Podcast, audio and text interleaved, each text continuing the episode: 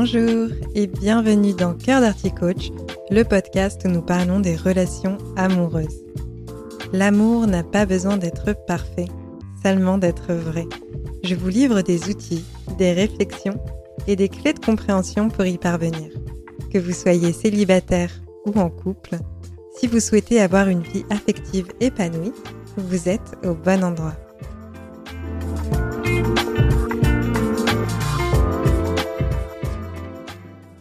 Bonjour à toutes et à tous.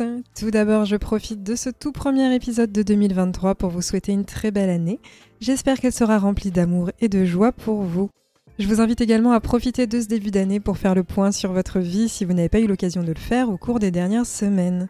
La période de janvier, quand on vit en Europe comme moi, correspond à l'hiver, et c'est aussi une saison de froid où les journées sont courtes. Cela est donc propice au cocooning, au fait de ralentir le rythme, et c'est aussi une bonne période pour laisser place à l'introspection. Et donc par contre, ce n'est pas nécessairement propice aux bonnes résolutions, au fait d'ancrer des nouvelles habitudes et de faire énormément de changements dans sa vie. C'est pour ça que je vous invite surtout à faire le point, à regarder où est-ce que vous pouvez avoir des zones de gratitude pour 2022, qu'est-ce que vous avez envie d'ajuster dans votre vie, qu'est-ce que vous avez envie de garder, etc. Je ferme cette parenthèse pour aborder le sujet du jour qui n'est pas très joyeux, puisque j'ai choisi de vous parler d'amour à sens unique. Alors tout d'abord, même si la définition peut sembler évidente, qu'est-ce qu'un amour à sens unique? Il s'agit d'une forme d'amour impossible qui est très répandue. La personne envers qui on a de l'affection et des sentiments ne les partage pas en retour. Le fait d'aimer quelqu'un et que les sentiments ne soient pas partagés est généralement une source de souffrance qui est assez incomprise. Parce que quand on en parle à notre entourage, celui-ci peut avoir tendance, avec beaucoup de bienveillance bien entendu, à nous dire de lâcher l'affaire et passer à autre chose. Sauf que, bien entendu, on ne contrôle pas nos sentiments et notre fixette amoureuse peut persister. Et je parle d'ailleurs des fixettes amoureuses dans l'épisode 49 du podcast. Quand on vit un amour non réciproque, on peut être tiraillé entre le fait de vraiment lâcher l'affaire ou patienter le temps que la personne se découvre des sentiments amoureux. J'y reviens un peu plus tard puisqu'avant tout, j'aimerais déjà vous partager les signes d'un amour à sens unique. L'amour à sens unique est, selon moi, à différencier de la relation à sens unique. On peut développer des sentiments amoureux envers quelqu'un et la personne qu'on aime ne partage pas ses sentiments amoureux. Pour autant, elle peut avoir envie de s'engager dans une relation avec nous. Cela dit, reconnaître un amour à sens unique, c'est plus souvent devoir reconnaître une relation qui est à sens unique. Et dans les relations à sens unique, eh bien, c'est généralement vous qui allez faire tous les efforts. Si vous avez tendance à vous plier en quatre, à vous suradapter et tout faire pour que l'autre se sente bien dans le lien et reste à tout prix avec vous, c'est un bon signe de relation à sens unique.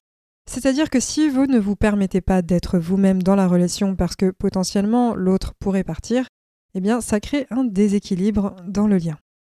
Ensuite, on reconnaît les relations à sens unique par le fait d'être toujours la personne à l'initiative des rencontres, des échanges et des efforts pour que celles-ci persistent. Dans une relation à sens unique, on n'a pas la possibilité de se projeter parce que l'avenir de la relation est flou. La personne avec qui vous êtes ne manifeste pas d'enthousiasme particulier à l'idée de partir en vacances ou en week-end ou encore de partager des activités avec vous. Peut-être que vous avez même peur d'évoquer le sujet du futur parce que vous sentez bien que la personne fuirait la conversation, et peut-être même que c'est déjà le cas. Dès que vous abordez le sujet de l'avenir, la personne ne répond plus ou prend la tangente pour ne pas avoir abordé le sujet. Et le problème avec l'amour à sens unique, c'est que la relation, potentiellement, elle ne repose que sur vos épaules. Si vous arrêtez d'envoyer des messages, de proposer des choses ou de planifier, eh bien, il ne se passe plus rien. Alors on peut se demander pourquoi est-ce que l'amour est à sens unique? Il y a des cas en fait dans lesquels il est possible de renverser la situation. Parfois, le fait qu'une personne ne s'investisse pas est lié au fait qu'on lui met déjà tout sur un plateau donc il ou elle n'a pas besoin de se bouger puisqu'il ou elle sait très bien que en ne faisant rien, la relation tient quand même. Donc c'est tout confort de profiter de cette ambiance-là. Il y a donc plusieurs cas de figure et parmi les plus fréquents, on peut être dans une relation à sens unique parce que la personne avec qui on relationne ne veut pas s'engager. S'engager dans une relation, ça veut généralement dire libérer du temps pour l'autre, accepter que l'autre soit parfois une priorité, faire des compromis, accepter certaines contraintes, être disponible émotionnellement pour prendre soin de la relation, il peut également y avoir une notion d'exclusivité.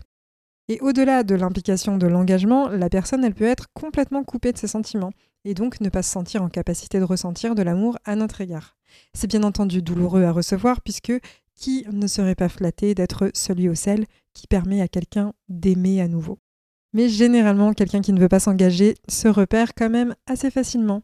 Et donc, malgré les signaux, dans un amour à sens unique, on s'accroche et on se dit que si on patiente juste encore un petit peu, encore un petit peu, eh bien l'autre finira par changer d'avis. Chose qui peut arriver ou non. Mais plus on attend, plus on va avoir tendance à avoir du ressentiment, souvent envers soi-même, on va se flageller de ne pas quitter une situation qui nous fait du mal.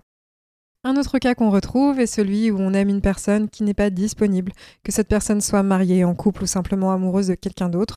On développe de l'affection pour quelqu'un qui n'a pas l'espace de nous rendre l'appareil.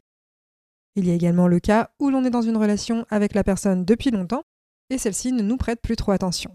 C'est un amour à sens unique quand notre partenaire se désengage de plus en plus de la relation il ne se passe plus grand-chose dans celle-ci, on devient parfois des colocataires ou simplement des sortes d'amis, et c'est généralement un indicateur qu'il faut un ajustement très rapidement pour pouvoir renouer avec l'autre. Le manque d'amour de l'autre est souvent lié à un manque de connexion, d'attirance ou encore un manque de confiance. Alors qu'est-ce qu'on fait quand on est dans cette situation complètement inconfortable qui est d'aimer à sens unique ou en tout cas de s'investir à sens unique? Eh bien, on peut commencer par analyser la situation objectivement. Déjà, est-ce que c'est possible d'annuler des sentiments amoureux? Non, je ne pense pas. On met du temps à s'attacher à quelqu'un et on met du temps à se détacher de quelqu'un. Peut-être qu'il y a des cas pour lesquels on arrive à contrôler le fait de ne plus être amoureux, mais j'ai quand même un doute. Cesser d'être amoureux de quelqu'un, c'est descendre à la personne du piédestal sur lequel on l'a placé, et aussi prendre le temps de digérer la situation pour faire le deuil. C'est en se désinvestissant de la relation qu'on parvient à se détacher de l'autre. Demandez-vous donc combien de temps vous êtes prêt ou prête à supporter cette situation? Et pourquoi aussi est-ce que vous avez envie de la tolérer? S'il n'y a que l'amour qui vous donne à tout prix envie de conserver la relation, alors il s'agit de dépendance affective, parce que l'amour seul ne suffit pas à construire une relation. Ce n'est pas parce qu'on aime quelqu'un que cela signifie qu'on doit être en lien avec cette personne. Ensuite, quand on passe de nombreuses semaines, mois, voire années à aimer quelqu'un, on va avoir tendance à continuer à s'obstiner dans le fait d'aimer cette personne parce que cela semble être du gâchis de temps et d'énergie, d'avoir consacré autant de temps à l'autre, autant d'énergie à l'autre, sans retour sur investissement.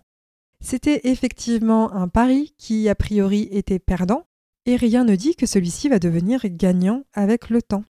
Il n'y a qu'en lâchant prise qu'on peut finalement se libérer d'une relation non réciproque. Donc il faut accepter d'aller au-delà de l'aversion à la perte, l'aversion qu'on va avoir à avoir investi du temps et de l'énergie pour qu'au final il n'y ait pas de résultat positif de notre côté. Accepter d'oublier la relation, c'est accepter d'aller de l'avant, c'est faire preuve d'humilité, se dire qu'on a fait fausse route, mais qu'il est encore temps de changer de direction. Le plus efficace quand on souhaite tirer un trait sur la relation, c'est en général de couper les ponts, il faut environ 21 jours pour se libérer de la forme de dépendance qu'on peut avoir envers la personne qu'on aime. Et au bout des 21 jours, on peut refaire le point et voir si on souhaite vraiment être en lien avec l'autre ou si c'était notre forme de dépendance qui s'exprimait. Le temps de faire un deuil amoureux diffère pour chacun, bien entendu, et les 21 jours que je vous mentionne correspondent au temps de sevrage qu'on observe dans le cadre d'une addiction. Et bien entendu, là je vous ai parlé du fait de lâcher prise, de lâcher la relation, mais même en étant dans un amour à sens unique, vous pouvez en toute conscience décider de continuer à relationner avec la personne. Si vous êtes au clair avec ce que la personne est prête à donner dans la relation, si vous pensez que cela peut vous convenir, pourquoi pas? Ce que vous pouvez ajuster, c'est votre degré d'investissement, la distance que vous acceptez d'avoir avec cette personne. Aimer cette personne, c'est peut-être accepter que vous ne serez jamais sa priorité, et peut-être que c'est OK pour vous. Pour aimer l'autre, tout en vous respectant, eh bien vous pouvez choisir d'aimer la personne avec plus de distance. Si cela vous fait souffrir de ne pas avoir la réciprocité en termes d'investissement, alors désinvestissez vous-même la relation et donnez uniquement ce que vous êtes vraiment OK de donner. Quand on parle de don, il s'agit d'apporter quelque chose sans espérer de retour, mais soyez vraiment honnête avec vous-même. Ayez l'honnêteté de regarder quand vous faites les choses en espérant obtenir l'amour de l'autre en retour, et quand vous les faites parce qu'il y a simplement le plaisir de le faire. Aimer à sens unique n'est pas quelque chose de confortable. On a tendance à adopter plein de techniques pour ne pas avoir à ouvrir les yeux et potentiellement tourner la page. Il n'y a pas forcément de bonne ou de mauvaise façon de réagir entre continuer, laisser tomber, se désinvestir, etc. Cela demande par contre d'être hyper honnête avec soi-même sur nos intentions et ce qu'on est en mesure de supporter comme inconfort. C'est important d'évaluer le degré de mal-être que cela peut générer pour adopter l'attitude adéquate. Il n'y a rien d'honteux, gênant ou anormal dans le fait d'aimer quelqu'un à sens unique, c'est malheureusement fréquent.